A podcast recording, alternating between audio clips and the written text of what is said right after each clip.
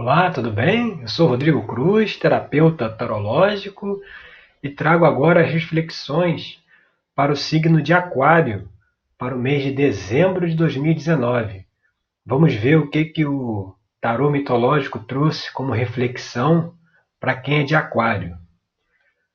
O jogo aqui que eu abri foi esse, né? E na primeira carta veio o dois de paus, né? Essa carta ela representa o, o seguinte, ela representa é, o início de uma de uma nova ideia, de um novo empreendimento, né, de uma nova atividade, né? A carta número um, ela sempre é a situação atual, então mostra que aí a pessoa de Aquário pode estar numa situação de que está prestes a iniciar, a colocar no papel, a, a, entrar num novo empreendimento, num novo caminho, numa nova ideia, né? Mas isso ainda está muito ainda no início, né? Ainda está muito embrionário, sim, tá, tá, é, já vislumbrou a ideia, né? Vislumbrou o caminho, mas ainda terá é, muitos passos pela frente para percorrer esse caminho, né? E quando a gente vai aqui para a carta número 2, a gente vai ver o que pode estar tá bloqueando, o que pode estar tá interferindo aí nesse novo caminho, a gente vê aqui a, a carta da, do imperador, né? de Zeus, né? o imperador. E essa carta que mostra, nesse caso, né? nessa abertura, né? o que eu sinto aqui nesse momento, nesse jogo, é que talvez possa faltar um pouco de maturidade, sabe?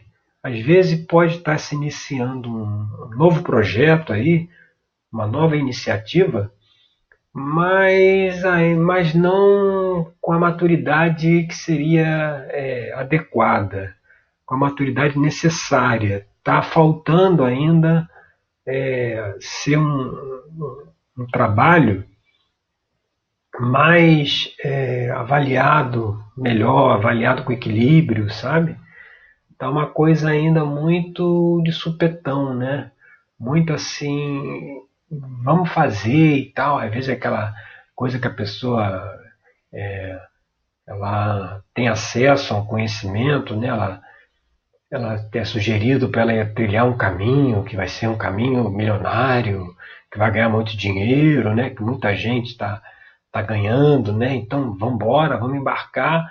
E aí o que me parece aqui é que é uma coisa que esse caminho novo aí que apareceu, o que pode prejudicar aí trilhar esse caminho é, é, ter essa questão da imaturidade. A gente vê muito isso aqui na carta seguinte que saiu, que foi o Cavaleiro de, de Espadas, que é a carta número 3, né, que é o que mostra que está é, na cabeça, assim, permeando essa situação, né?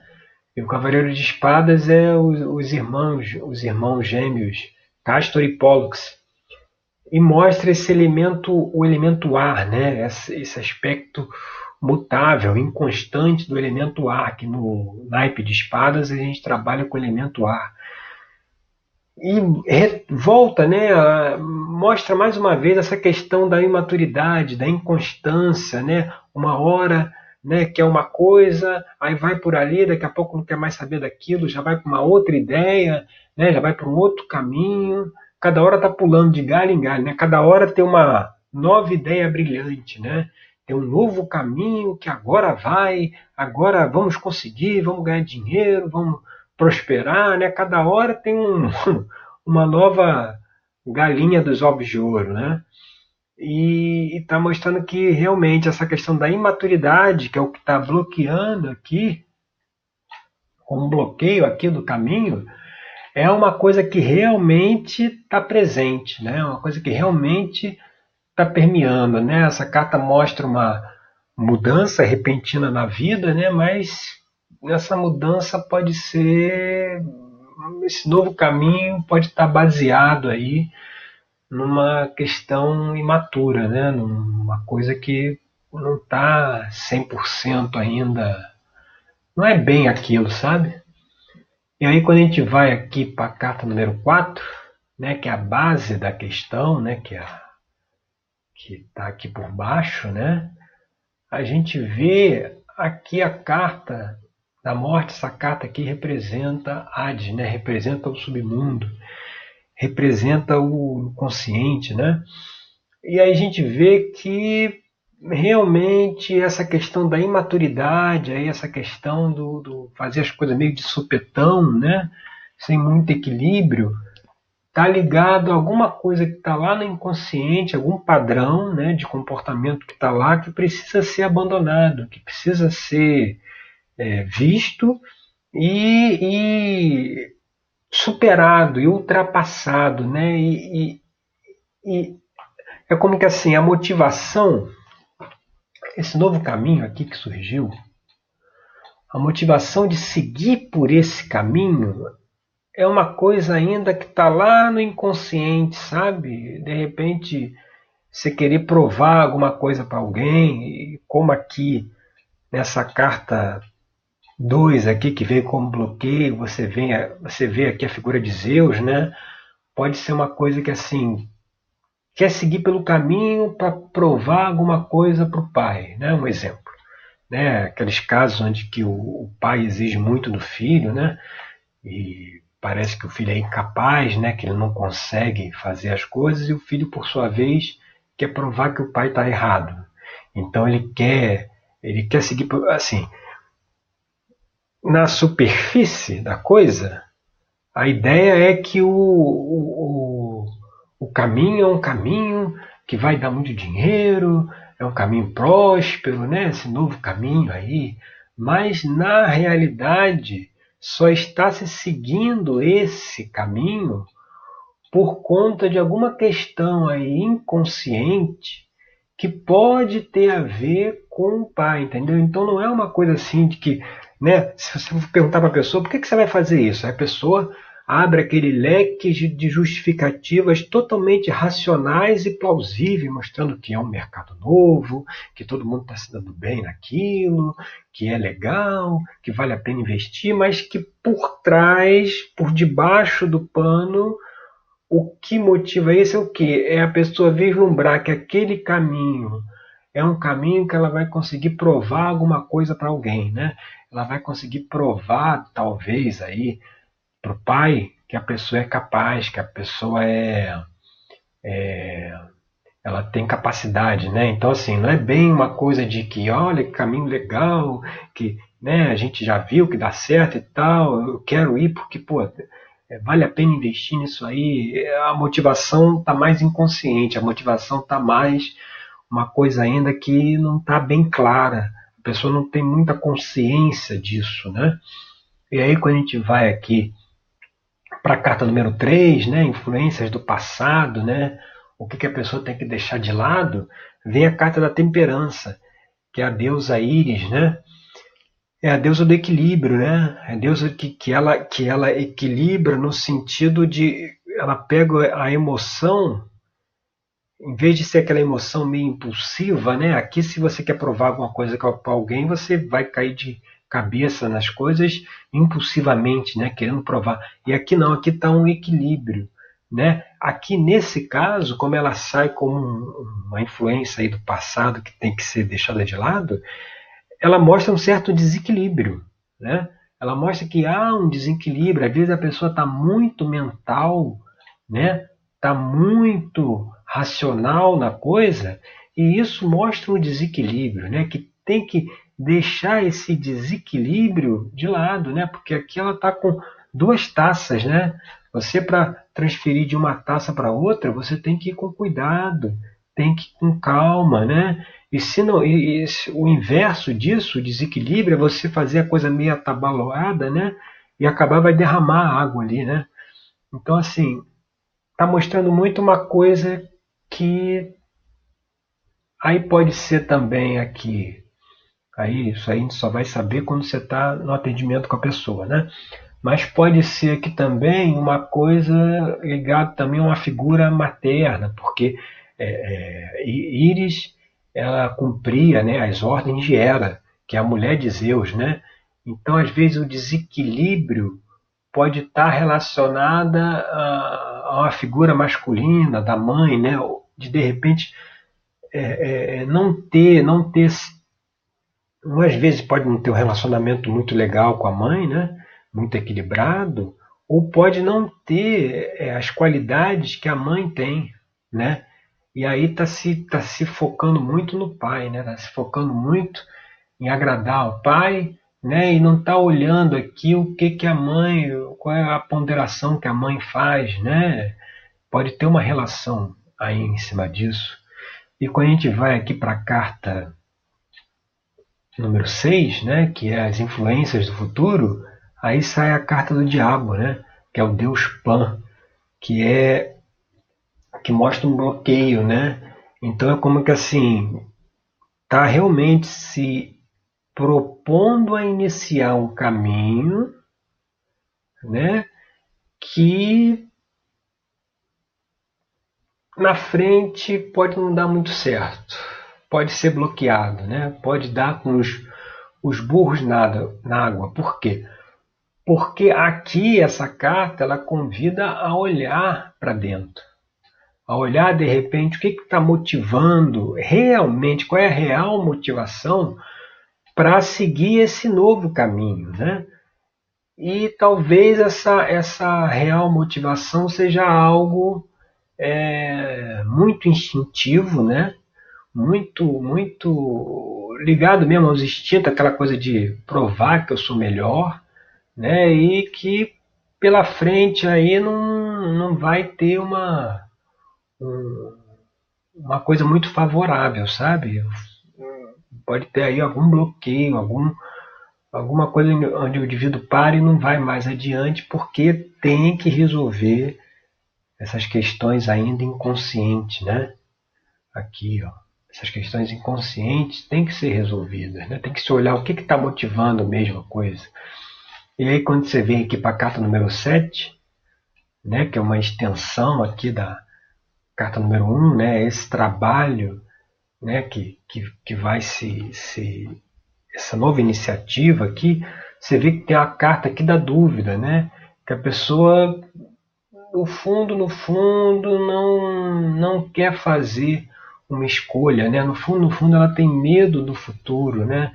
de repente assim o fato da pessoa estar tá indo por esse caminho é por achar que esse caminho vai conseguir provar alguma coisa para alguém, porque na verdade ela tem medo do futuro, ela tem medo de, de seguir talvez um outro caminho, né, que traga mais significado, que seja realmente é, baseado em algo consciente, aqui está baseado em algo inconsciente, seja baseado em algo consciente e, e aí o medo de, de seguir por aí né, traz uma certa paralisia, né? Como se vai chegar um momento que a pessoa vai ter que fazer uma escolha de segue esse caminho ou não segue, e a pessoa está meio paralisada se vai seguir ou se não vai seguir, porque justamente porque o que motiva ela ir por esse caminho não é a coisa do um mercado que se abriu, uma nova oportunidade, não. O que motiva é que ele provar alguma coisa para alguém. Né? De repente, uma figura aí paterna de querer provar alguma coisa. Aí, quando a gente vai aqui para carta número 8, né, que é a, o ambiente, né, como é que a pessoa é vista, caiu a carta aqui de Perséfone, a sacerdotisa que nesse caso aqui específico a gente não vai ver Perséfone como a rainha do submundo, né?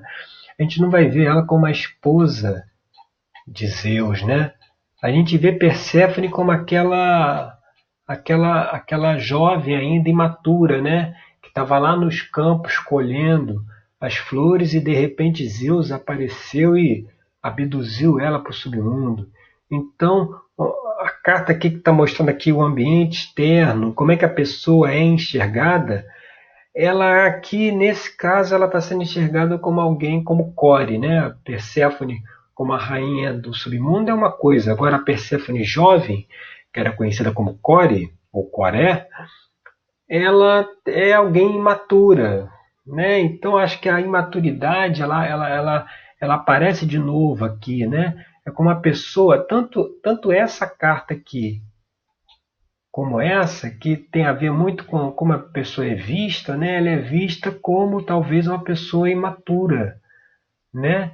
Que tem um relacionamento com a mãe, Perséfone tem um relacionamento com a mãe dela, mas não tem com o pai, né? Até tanto que Deméter, quando, quando Perséfone é abduzida, né?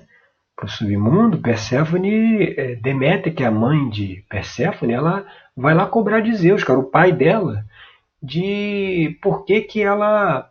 Por que, que ele permitiu com que isso acontecesse, né? onde a filha estava, né? E Zeus não se, não se pronuncia, né? Zeus não, não, não, não toma as dores da filha e vai lá resgatar a filha, né? Até porque Deus já estava acertado lá com Hades que ele iria fazer isso.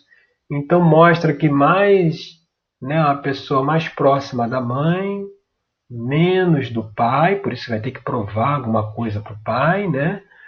Mas que traz ainda uma certa imaturidade, né?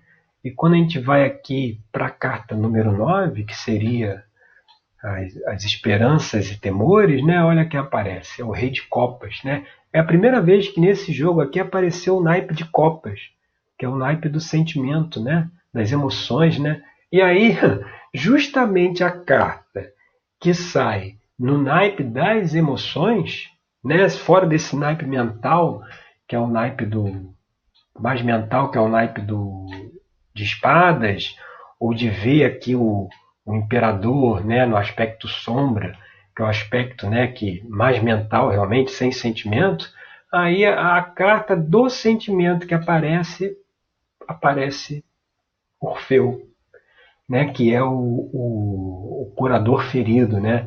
Orfeu ele perdeu a esposa dele, Eurídice, né? E ele foi até o Hades, né? Foi até o submundo para poder recuperá-la, né? Você vê, ele desceu aqui o inconsciente, né? Ele foi lá para buscar. Só que Hades disse para ele: Olha, você pode resgatar, pode levar ela, mas você não pode olhar para trás. Você vai você vai caminhando em direção à saída do Hades, né? a saída do submundo, e Eurídice vai atrás de você. Você não pode olhar para trás. Você tem que seguir e confiar que ela está ali atrás de você.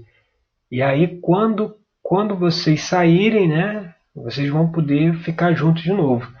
E aí, Orfeu ele segue essa, essa, essa orientação de Hades de seguir sem olhar para trás, mas no final, quando ele está quase saindo do submundo, ele duvida, ele questiona, ele não confia em Hades, ele não confia no inconsciente, ele não confia em olhar para dentro, em olhar para, para as questões inconscientes.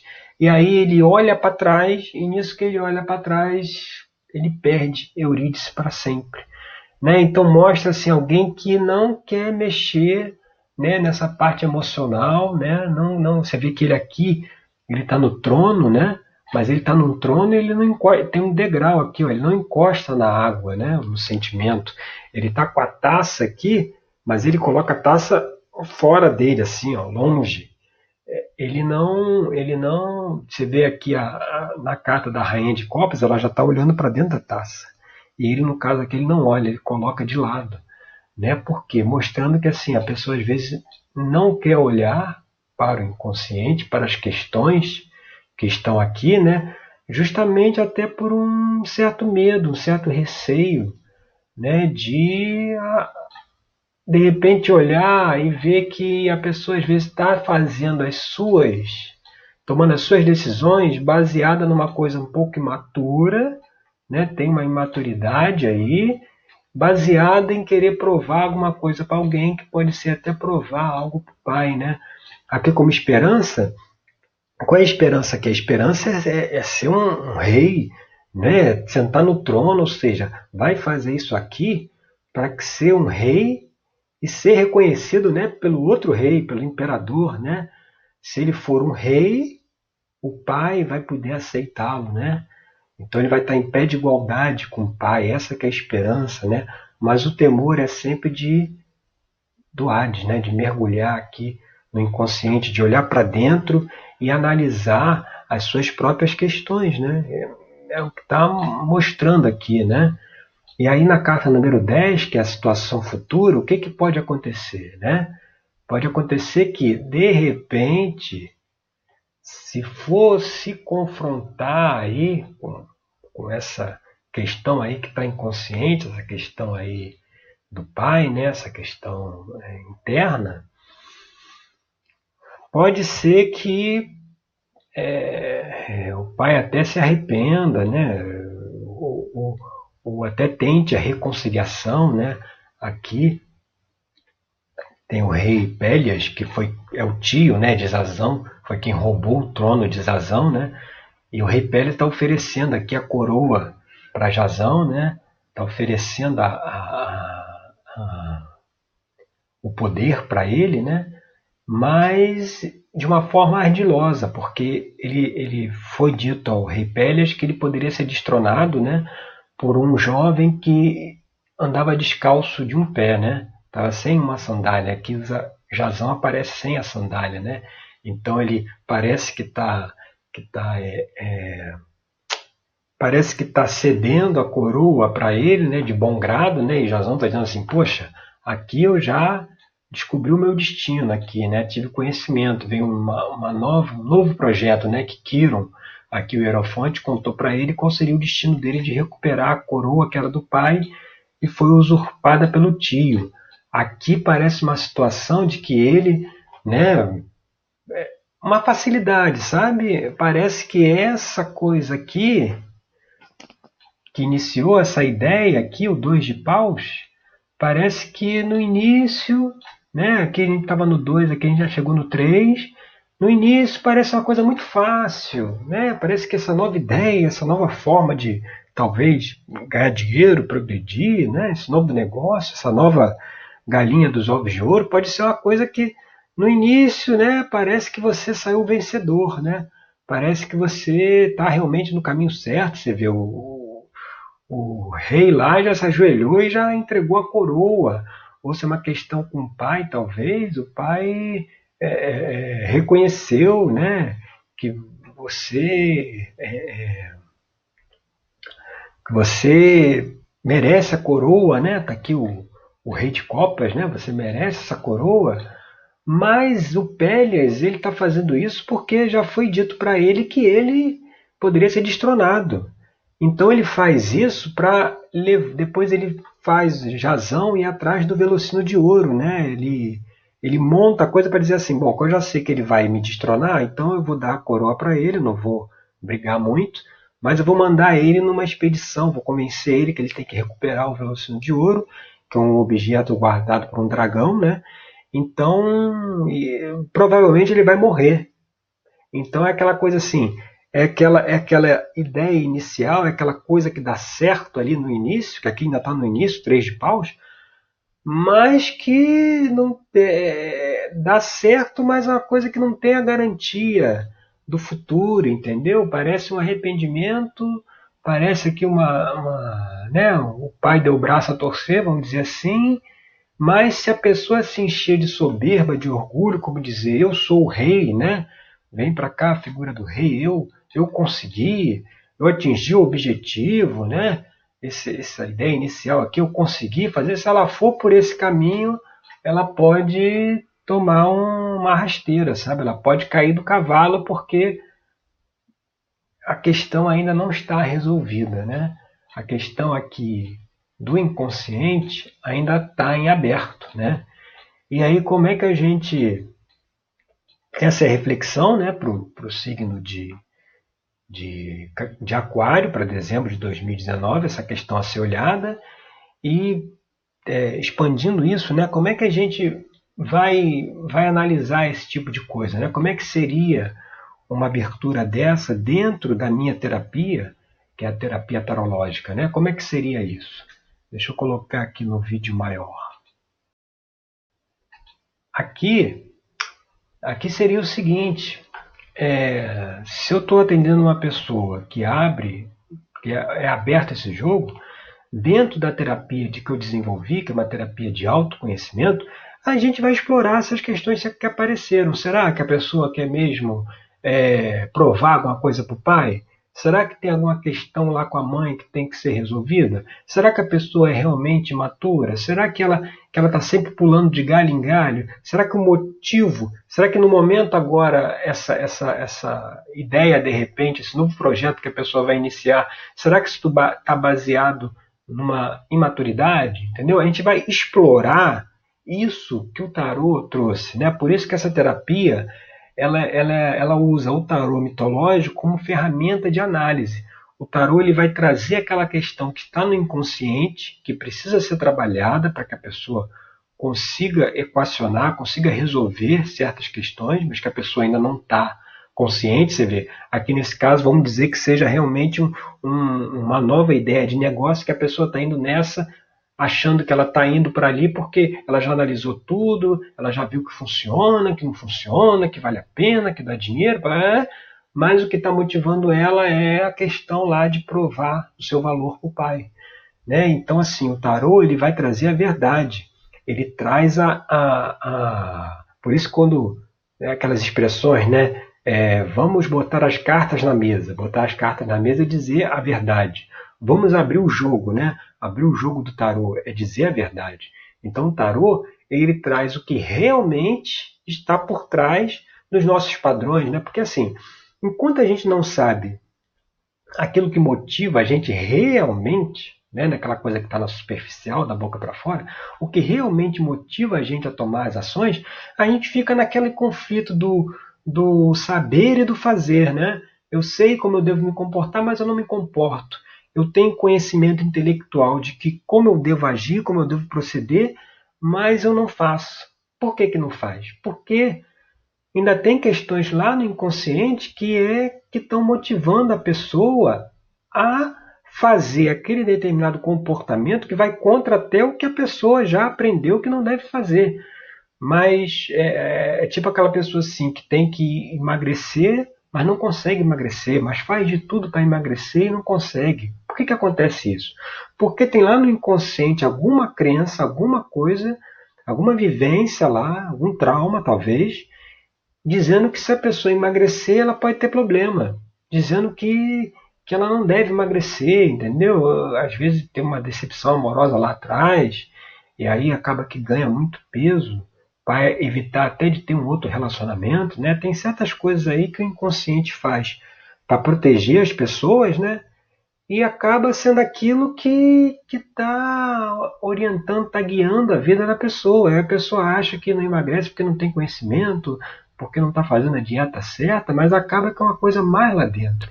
E para a gente descobrir o que está mais lá dentro, que já pode ser trabalhado, que já está disponível, é que eu desenvolvi essa terapia tarológica, que é justamente para trazer essas questões e a gente trabalhar isso dentro do processo terapêutico de autoconhecimento.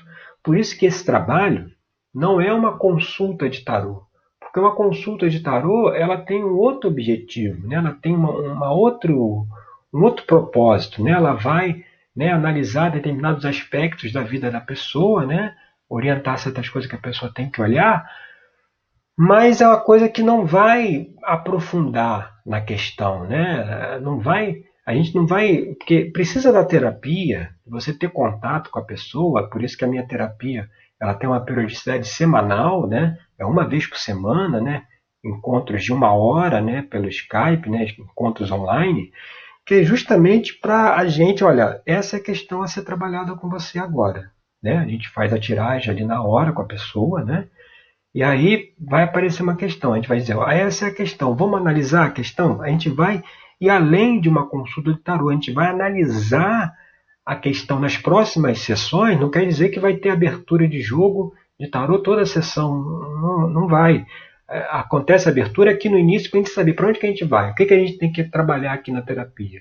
E aí a gente vai trabalhando isso ao longo das próximas sessões como um, um viés terapêutico de autoconhecimento, que a pessoa precisa conhecer quais são os padrões internos que ela tem para ela poder lidar, senão vai ficar sempre naquele automatismo, sabe? Aí vai para cá fazer uma coisa, não dá certo, aí vai para lá, faz outra, dá errado, aí vai para lá, faz outra, faz errado, mas o que está motivando? Cada hora está pulando em um galho, cada hora está fazendo uma coisa. E é essas questões que estão motivando que a gente vai trabalhar aí dentro da terapia.